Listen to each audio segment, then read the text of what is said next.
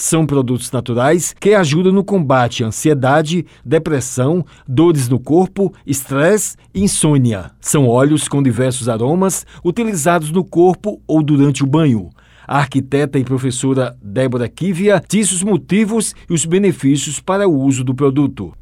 Motivo principal é que eu nunca gostei de colocar substâncias externas que não fossem naturais no meu corpo, mesmo que tivessem um benefício da saúde. Depois que eu passei a usar os óleos naturais, eu percebi uma melhora no meu bem-estar, na minha qualidade de vida. A especialista Ana Carolina disse o que é aromaterapia e os vários tratamentos. A aromaterapia, ela é um tratamento através dos óleos essenciais. Você faz um tratamento específico para cada pessoa. A aromaterapia, ela engloba um tratamento muito amplo. Então, dependendo do óleo que for utilizado, você consegue também trabalhar as questões emocionais.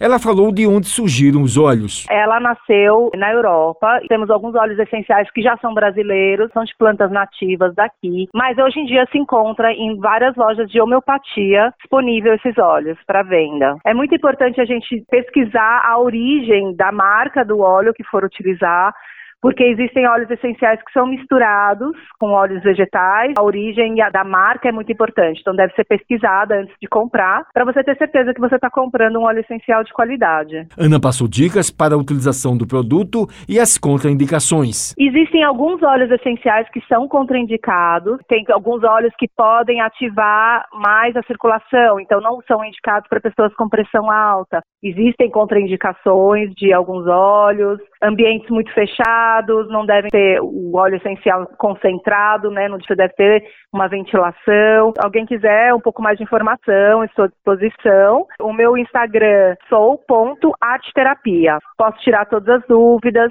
e indicar alguns óleos dependendo do caso. Wellington Sérgio para a Rádio Tabajara, uma emissora da EPC, Empresa Paraibana de Comunicação.